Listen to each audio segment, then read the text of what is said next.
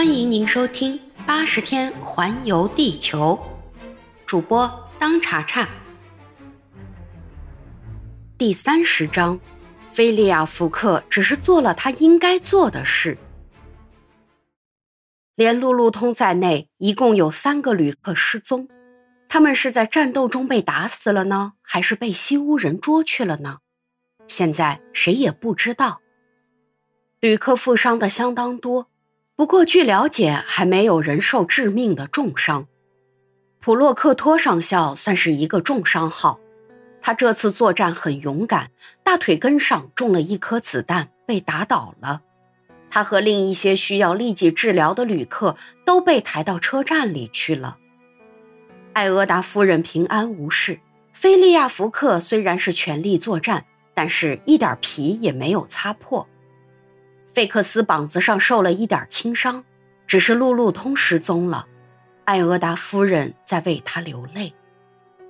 这时，旅客都离开了车厢，只见车轮上血迹斑斑，车服和车骨上沾着一块块烂肉，在那盖满白雪的平原上，一道鲜红的血印一直延伸到看不见的远方。跑在最后的那些印第安人的背影。现在已经在南方共和河岸消失了。福克先生双手交叉站在那里一动也不动，他正在考虑一件非常重要的事。艾俄达夫人也在他旁边一声不响望着他。福克先生懂他的意思：如果他的仆人是被印第安人捉去了，难道不应该牺牲一切去把他救回来吗？不管他是死是活。我都要把他找回来。他简单的对艾俄达夫人说：“先生，福克先生。”年轻的夫人叫着说：“她抓住福克先生的双手，这双手上流满了他的眼泪。”他不会死，福克先生说：“只要我们一分钟也不耽搁。”既然这样决定，菲利亚·福克便准备牺牲一切了。他等于已经宣告了自己的破产，因为只要耽搁一天，他就赶不上去纽约的游船。他的赌注注定是输了，但是他考虑到这是我的义务，因此他毫不犹豫。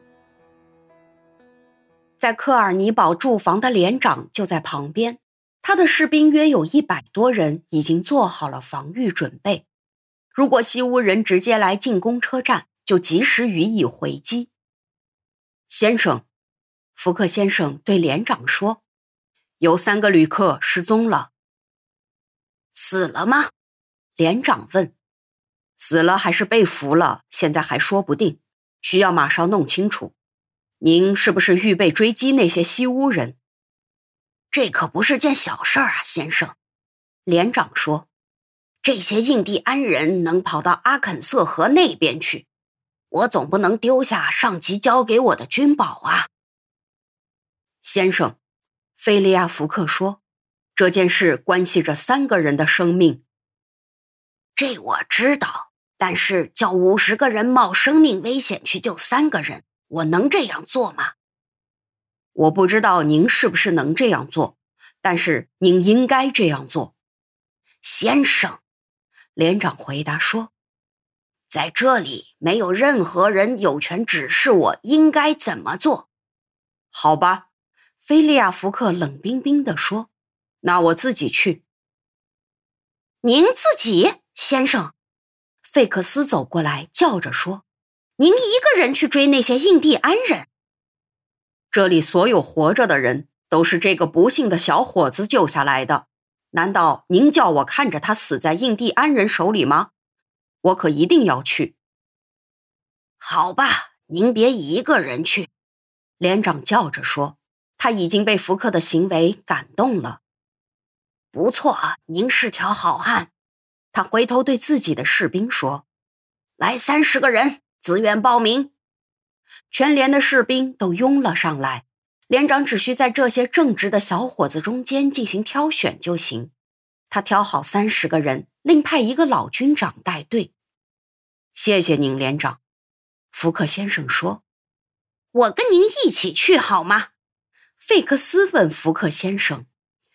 您愿意去就去吧，先生。”菲利亚·福克回答说。“不过，假如你愿意帮我的忙，我希望您在这里陪艾俄达夫人。如果我遇到不幸……”听了这话，警察厅密探的脸上突然变得苍白。他寸步不离、紧盯着的这个人，现在要离开他了，让他这样到荒无人烟的地方去冒险。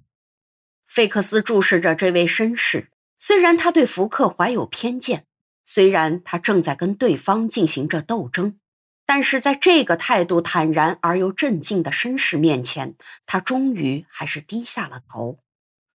好吧，我留在这儿，他说。过不一会儿。福克先生跟年轻的艾俄达夫人握手告别，并且把他那个宝贝旅行袋也交给了他，然后他就跟着军士长领着一小队人一起出发了。临走之前，他对士兵们说：“朋友们，如果能把人救回来，我就给你们一千英镑的奖金。”这时已经是十二点过几分了。艾俄达夫人回到车站上的一间房子里去，她独自在那里等着。这时，她想着福克，想着他仗义救人的气概，想着他沉着勇敢的精神。福克先生已经牺牲了他的财产，现在他又不顾自己的生命，为了尽义务，他毫不犹豫，甚至连一句话也不多说。在艾俄达夫人看来，菲利亚·福克真是一个英雄。但是密探费克斯却不这么想。现在他心里烦躁不堪，像热锅上的蚂蚁。他在月台上走来走去。刚才他一时糊涂，现在他清醒了。让福克走掉这事儿做得太糊涂。我是怎么搞的？寸步不离地跟着他跑遍了整个地球，现在居然会同意他走开？现在他密探的本性又恢复过来了。他不住地责怪自己。他对自己的指责就好像是伦敦警察厅长在训斥一个由于无知而放走了一个现行犯的警员。我真是混蛋，他心里说。别人会把我的身份告诉他的，他这一走准不会回来了。现在到哪儿去抓他呢？哎，我怎么给他骗住了呢？我费克斯口袋里有抓他的拘票。哎，我真是个笨蛋。警察厅密探就在那儿胡思乱想，他觉得时间过得又长又慢，真不知该如何是好。一会儿，他想把这一切告诉艾俄达夫人，但是他知道这个年轻的女人将会怎么对付他，怎么办呢？他想穿过那漫长的雪野去追赶福克，他认为也许还能找到他，雪地上还留有那一队人走过的足迹，但是过不一会儿。那些足迹就被一层新下的白雪盖上了。这时，费克斯泄气了。他现在心里真想放弃对福克的追踪。正在这个时候，眼前出现了一个机会，他可以丢下福克，马上离开克尔尼堡，继续他这次多灾多难的旅行。事情是这样的，在下午快两点的时候，天上正飘着鹅毛大雪。忽然，从东面传来几声汽笛的长鸣，接着，一个黑乎乎的庞然大物头上射出强烈的光芒，慢吞吞地向这边走过来了。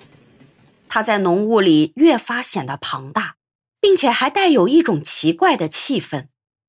这时，人们根本没想到会从东面开来列车，通过电报要求增派的机车也不可能这么快就到。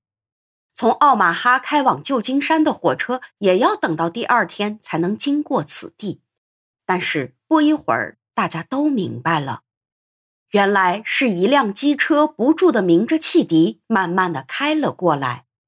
这正是原来那辆机车。他自从甩掉了列车以后，就以惊人的速度带着半死不活的司机和司炉继续向前飞驰，一直跑了好多英里。一小时之后，煤烧的差不多了，火也小了，蒸汽也减少了，他才越走越慢。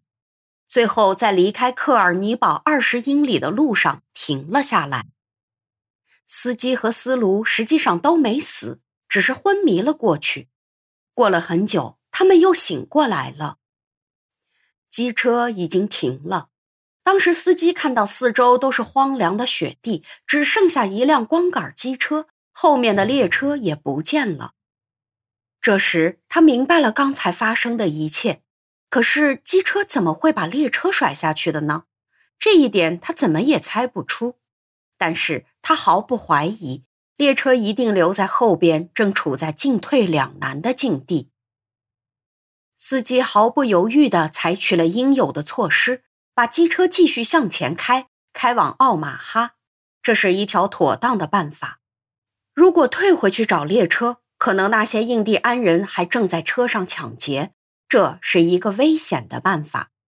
管他的，锅炉里添满了煤和木柴，火烧旺了，压力又加大了。大约下午两点的时候，机车倒着开回了克尔尼堡。这正是刚才在浓雾里鸣放汽笛的那辆机车。旅客们看到机车和列车又重新衔接起来，都感到非常高兴。这样一来，这个不幸中断的旅行又可以继续下去了。机车一到克尔尼堡，艾俄达夫人就出了车站，走过去对列车员说：“你们就要开车了吗？”“马上就开，夫人。”可是那些被捉去的人，我们那些不幸的旅伴，我总不能让火车停在半路上啊！列车员说：“我们已经误点三个小时了。从旧金山开来的下一班车什么时候能到这儿？明天晚上，夫人。明天晚上那就太晚了，你们得等一下。没法等。列车员说：“如果您要走，就请上车吧。”我不走，年轻的夫人说。他们谈的这些话，费克斯句句都听见了。刚才什么交通工具都没有的时候，费克斯曾经发誓要离开克尔尼堡。可是现在列车就停在他面前，马上就要走，他只要回到车厢，坐上自己的座位就成功了。可是现在，他的两条腿仿佛被一种不可抵抗的力量钉在了地上。他的两只脚像站在热锅上一样，他恨不得马上离开车站，但又下不了走的决心。他心里展开了剧烈的思想斗争，失败使他恼羞成怒，他决定要干到底。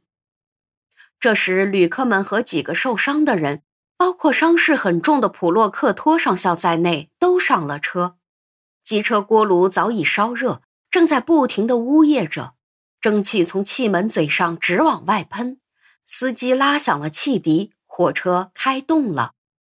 转眼之间，列车已经在白色的烟雾和飞舞的雪花混乱交错的原野里消失了。密探费克斯留下了。几个小时过去了，天气很坏，冷得要命。费克斯静坐在车站里的一张靠背椅上，动也不动。看起来好像他是睡着了。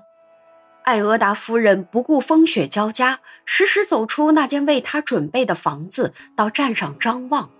她一直走到月台尽头，她想透过这些飞舞的大雪能看见点什么。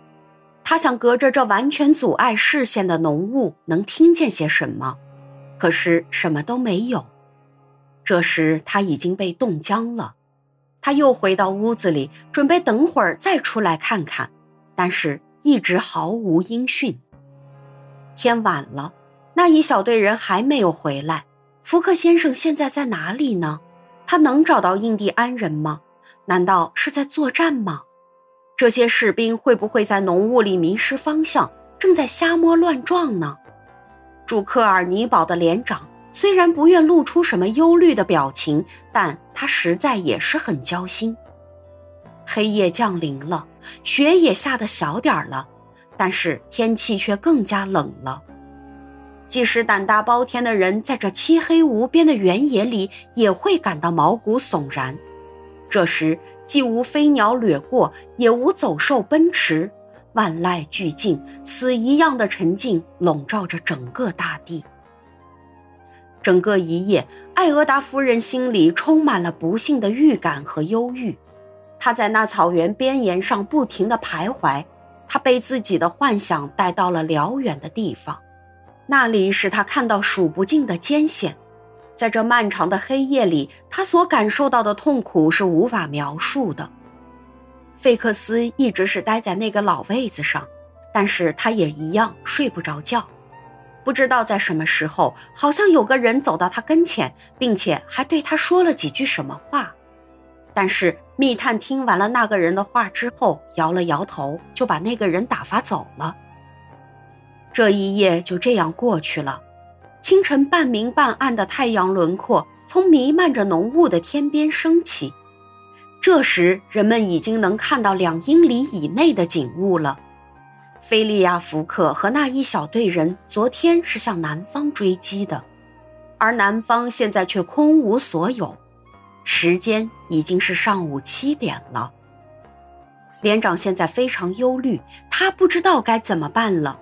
要不要再派一队人去支援呢？该不该再派更多的人去为那些最初被俘虏的几个人去冒生命的危险呢？而这种救援又是那样希望渺茫。但是他的犹豫并没有持续很久。他招来一个排长，命令他带人到南方去侦查一次。正在这时，人们听见了一阵枪声，是在发信号吗？战士们都冲出了堡垒。他们发现。离此约半英里的地方，有一小队人步伐整齐地走了过来。走在前面的是福克先生，他旁边是从西屋人手里救出来的路路通和另外两个旅客。他们在科尔尼堡南面十英里的地方打了一仗。在队伍赶到之前不久，路路通和另外两个难友已经和押送他们的西屋人干起来了。当福克先生和士兵赶去救援他们的时候，这个法国小伙子已经用拳头揍翻了三个西乌人。人们用欢呼来迎接这些救人的和被救的人。菲利亚·福克把事前许下的奖金分给了士兵。这时，路路通一再重复着说：“说实在的，应当承认，我的主人在我身上花的钱可真不少。”这倒确实是一句老实话。费克斯一句话也没说，只是看着福克先生。要分析出他这时的思想情况是很困难的。至于艾俄达夫人，她双手紧握着这位绅士的右手，激动得说不出话来。路路通一到车站就东张西望地找火车，他还以为列车会在车站上停着，等他上车就开往奥马哈。他还盼望能补救耽搁了的时间。火火车呢？他叫着说：“开啦。”费克斯回答。“下一趟车什么时候经过这里？”菲利亚·福克问。“得等到今天晚上。”哦，这位不动声色的绅士只简单的说了这一个字。本集已播讲完毕，感谢您的收听。如果喜欢，欢迎您免费订阅本专辑。